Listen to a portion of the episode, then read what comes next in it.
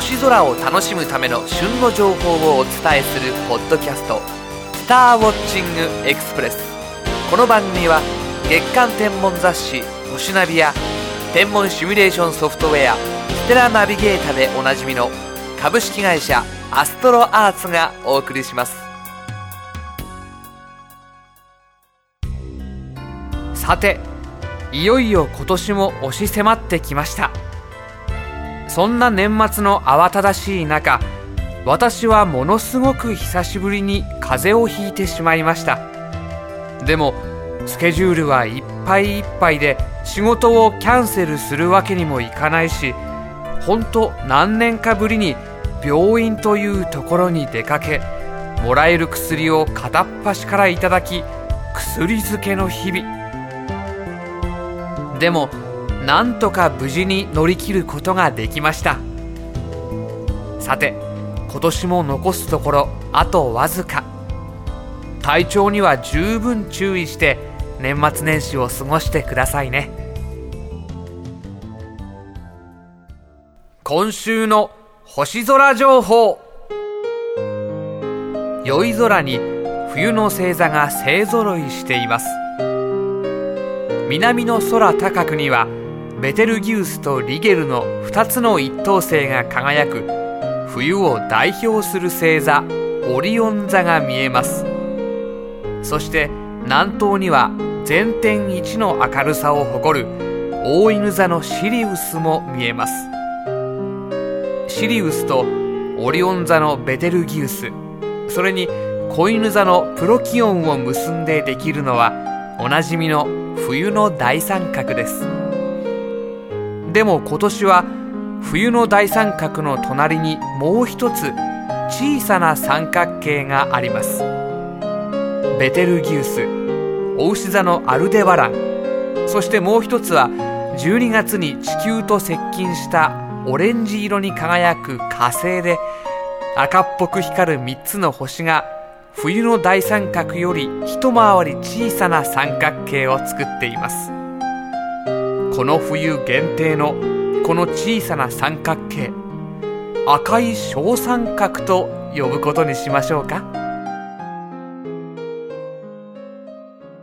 今週のピックアップ。四分ギザ流星群は毎年新年を祝うかのように華やかに登場する流星群です。そしてペルセウス座流星群と双子座流星群と並んで年間三大流星群とされています。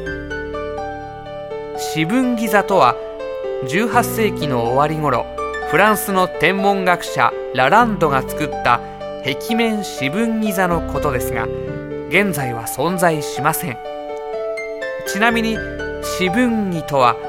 角度を測る測量機器で扇形をした90度の定規に望遠鏡がついています。天体の高さを調べたり船による航海などで使われていました。四分ギザ流星群は流星の出現が極めて短時間に集中しているという特徴があります。2008年の場合は1月4日の15時頃つまり昼の時間に集中すると予想されているため流星を見ることはあまり期待できないかもしれません。しかし4日の月齢は25で午前3時頃までは月明かりのない最高の条件です。年始めの流星ショーを諦めずに眺めてみたいですね。もちろん寒さ対策は忘れずに。今週のインフォメーション。2008年の星空の見どころを写真とイラストで詳細に解説した年度版ブック「アストロガイド星空年間2008」今年は DVD と CD ロムの2枚が付属。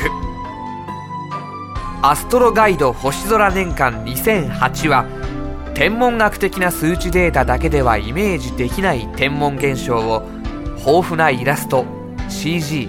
カラー図版を用いて分かりやすく紹介。注目現象の見どころや毎月の星空の様子を先取りできます。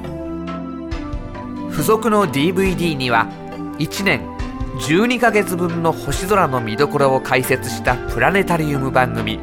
2008年の星空案内やポッドキャスト「スターウォッチングエクスプレス」特別編も収録。また付属の CD ロムに収録された毎日起動するたびに当日や近く起こる天文トピックスを紹介するソフトウェアアストロガイドブラウザは気になるトピックスをクリックすることで詳しい解説や見どころが表示され2008年の天文現象の様子をパソコンの画面に再現します。価格は2480円お求めは全国の書店またはアストロアーツオンラインショップで。さて今回の「スターウォッチングエクスプレス」はいかがでしたでしょうか？より詳しい星空を楽しむための情報はアストロアーツホームページ